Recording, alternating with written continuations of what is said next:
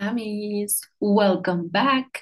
Bienvenidas a esta clase de manifestación. Este es el día número 3 del workshop, cómo diseñar tu propia fórmula de manifestación.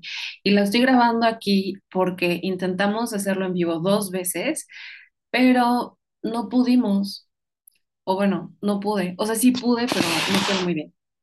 Entonces, lo que voy a hacer es grabar este video y compartirlo contigo en mi Instagram. Y para eso voy a compartirte la pantalla right now.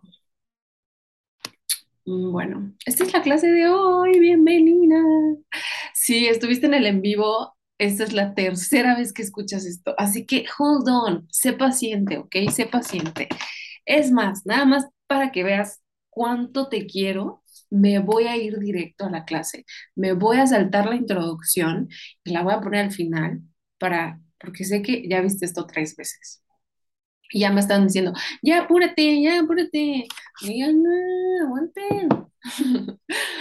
ok, creo que las dos cosas que sí puedo decir ahorita es, estamos en la mitad de este workshop, rápido.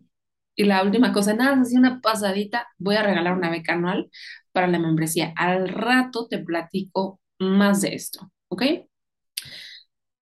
Este es el día 3 de este workshop de manifestación. El día 1 hablamos sobre tu deseo, el día 2 hablamos sobre tu pasado y hoy vamos a hablar sobre tu presente. Las preguntas que nos hicimos ayer fueron, ¿de qué manera esto que siento respecto a mi deseo es familiar? ¿Dónde vi esta dinámica antes? ¿A qué me recuerda? Porque lo que aprendimos es que lo que deseamos está directamente relacionado, y no lo, no lo plantea así, pero creo que lo puedo plantear así ahora, está directamente relacionado con alguna herida Todos nuestros deseos tienen el papel de motivarnos a hacer un cambio y a pasar por un proceso de sanación y de liberación personal o inclusive familiar. Si tú deseas eh, no sé, emprender tu negocio, y esto es algo que no has podido manifestar, a lo mejor ese deseo está conectado con una memoria de la infancia en donde tú viste que a lo mejor tus papás quisieron poner un negocio o varios negocios y no pudieron, fracasaron. Entonces tú dices, güey, yo quiero tener un negocio, pero al mismo tiempo mi ser interior tiene miedo. Yo recuerdo una persona que me escribió un mensajito por Instagram y me dijo, oye, pero ¿quién gana cuando dos personas quieren la misma cosa, quieren manifestar la misma cosa? O sea, si dos personas están manifestando lo mismo, ¿quién gana? Y ella me puso el ejemplo en un match de tenis, en un partido de tenis. Me dijo, si las dos personas quieren ganar y las dos personas claramente están manifestando lo mismo, pues ¿quién gana? Y yo lo que le respondí que después ella me dijo que no me entendió nada, pero bueno, según yo, así es como yo lo veo, no sé cómo, no sé de qué otra forma explicarlo.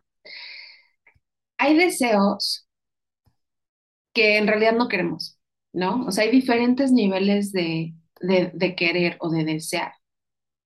Hay niveles más superficiales, como yo creo que necesito desear esto y por lo tanto voy a decir que lo deseo. Por ejemplo, yo creo que necesito tener un trabajo formal eh, de, en, en, una empresa y entonces yo voy a poner mi lista de deseos, quiero un trabajo formal. Pero en el fondo no quiero eso, en el fondo quiero a lo mejor ser blogger de viajes y trabajar en mi compu y, o ser blogger de comida o ser blogger de perritos. Y como dentro de mí hay un conflicto que dice, no, güey, tú no puedes tener eso. Entonces yo digo, no, no, en realidad no lo quiero. Quiero un trabajo formal. Todo esto está conectado con lo que nosotros aprendimos, lo que deseamos, lo que no deseamos, lo que deseamos pero no podemos manifestar. Y yo las leí, yo las leí ayer que me mandaron sus tareas. Las tareas son las tareas de para ganarse la beca a la membresía de manifestación. Ustedes me están mandando sus tareas todos los días. Y yo pude notar que ustedes hicieron esa conexión.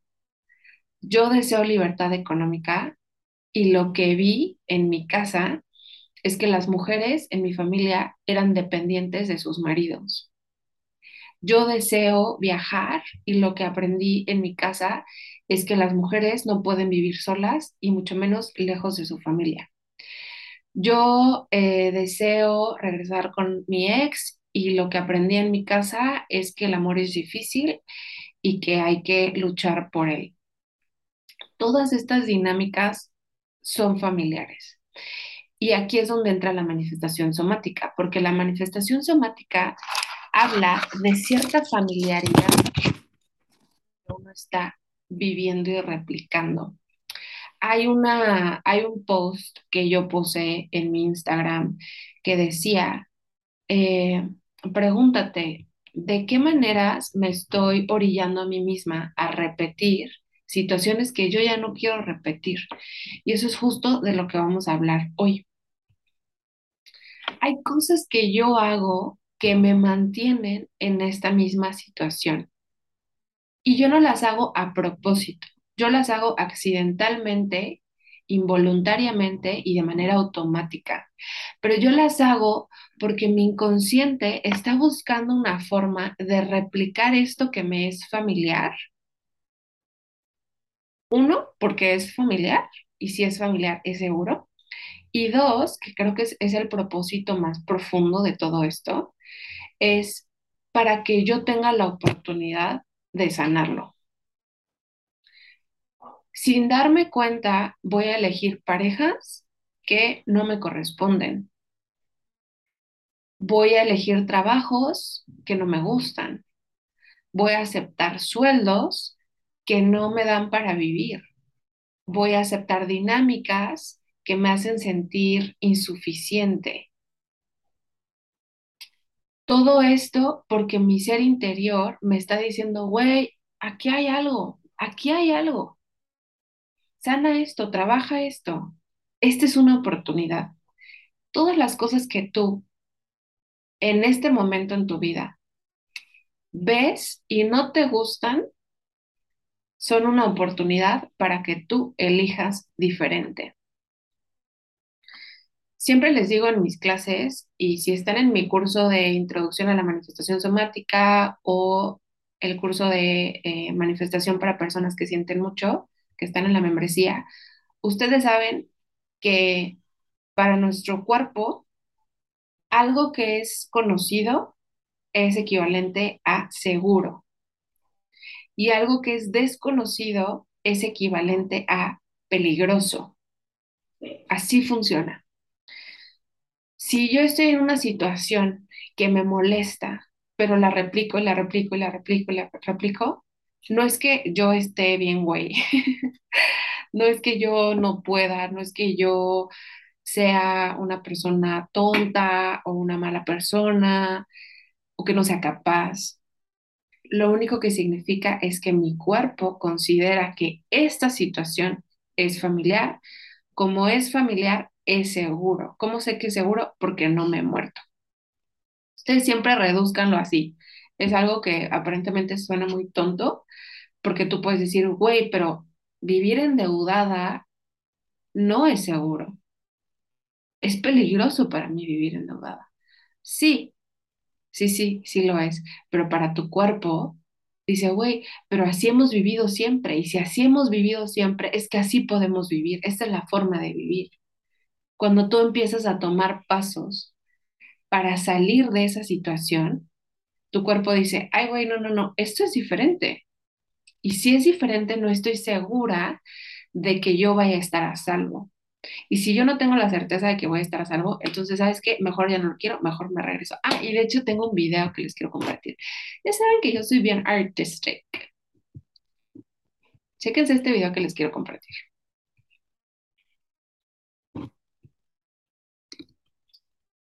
Es algo así. A ver, vamos a irnos, vamos a irnos acá. Algo así. La morra eres tú. Dices, mm, mm, esto, esto aprendí, esto, esto he tenido, pero esto no lo quiero.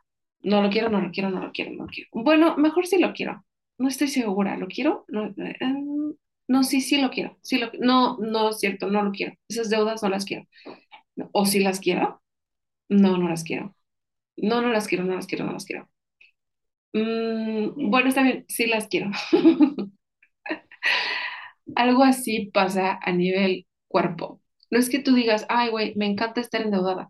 No, sino que hay una parte de ti que sí lo quiere, que dice, sí, güey, vamos a gastarnos ese varo, vamos a, a pegarnos a este güey que me falta el respeto y que no me corresponde, vamos a seguir trabajando con este jefe tonto que me grita enfrente de todos.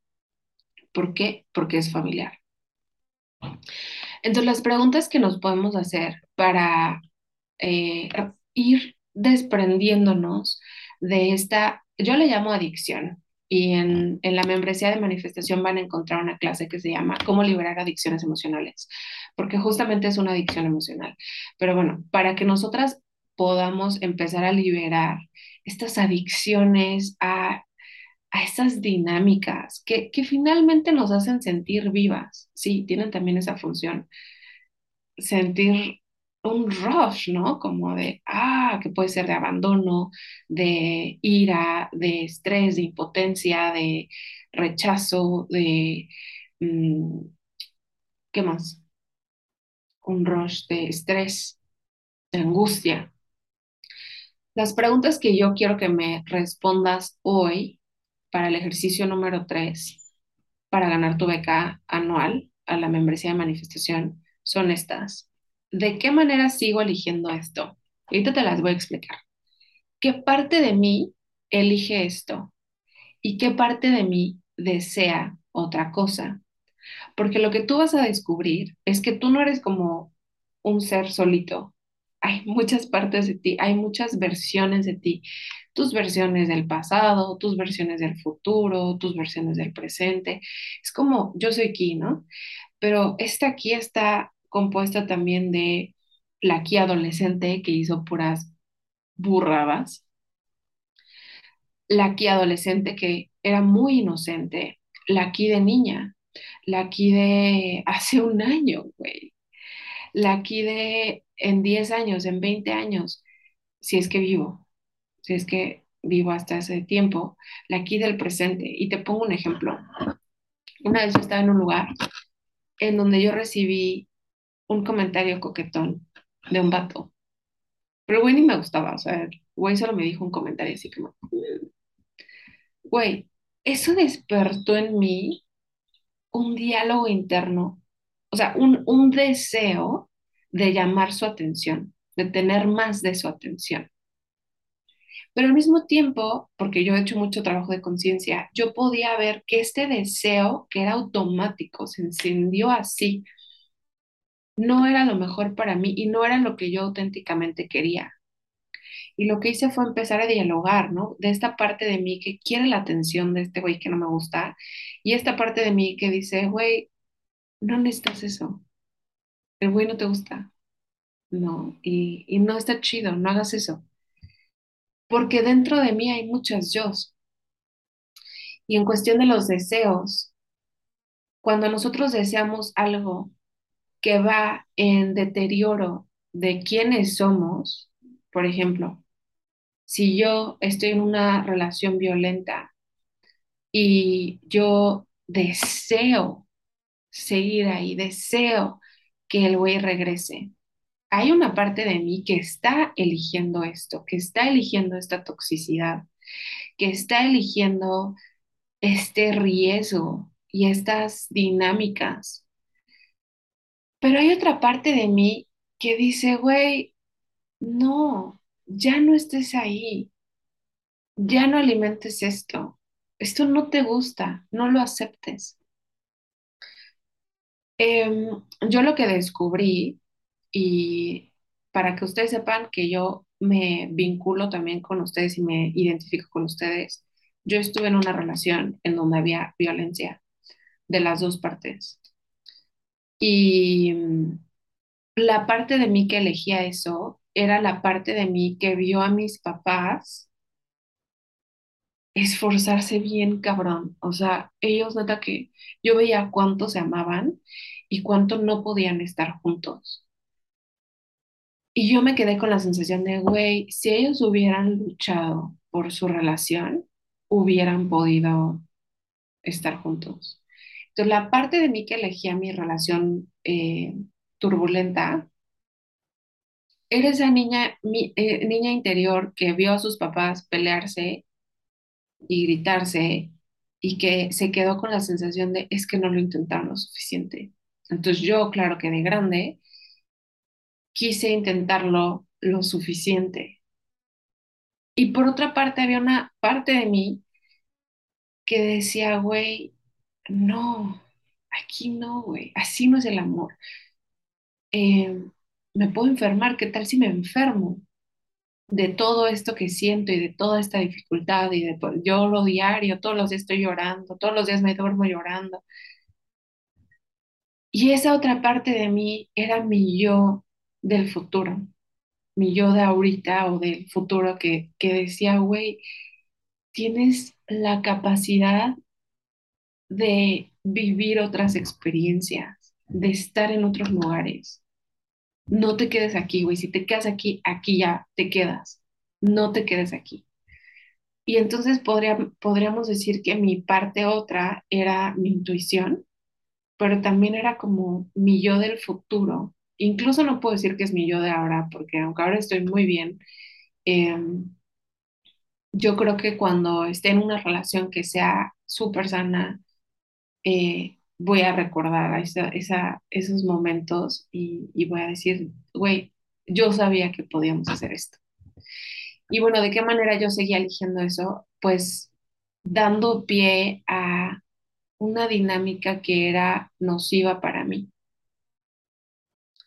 Esa es la invitación para ti hoy, que tú aprendas a adquirir y a hay una, hay una expresión, a rendirte cuentas, güey. Que tú, que tú recuerdes que tienes agencia sobre tu situación de vida, que no estás ahí porque alguien te puso ahí. Tú te estás poniendo en esta situación. A veces uno se pone en situaciones complicadas porque es familiar, y a veces uno no está lista para salir de esa situación. Si tú no estás lista para salir de esta situación, güey, yo he estado ahí. Mm, o sea, cero te sientas de que, oh, estoy mal. No, güey. A mí me caga, me caga que la gente, bueno, yo era una de esas personas. Yo antes decía, ay, güey, pero si la pasan tan mal, ¿por qué se quedan ahí? No es así, o sea, no es tan lineal y no es para nada es tan fácil. Uno está en situaciones complicadas porque uno no puede salir de la situación complicada, no sabe cómo, no tiene los recursos, no tienes en ese momento la capacidad de salirte. Punto.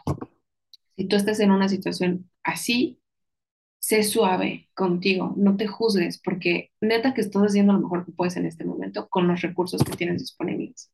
Entonces no te juzgues, pero sí observa, sí observa como, ah, esto hago, güey. Cuando termino con el vato, porque una parte de mí, la parte de mi yo futura, dice, no mames, güey, termina esta relación. Yo termino con el vato, pero después la otra parte de mí que está herida, que dice, no, no, se tiene que poder, se tiene que poder, nadie lo entiende, se tiene que poder. Em, le marco, güey, anda, hay que regresar. De esa forma, esas son las formas en que yo sigo eligiendo esto. De todas las opciones que yo tengo, tomo esta. Esta es la que yo tomo. Digo, esto, güey.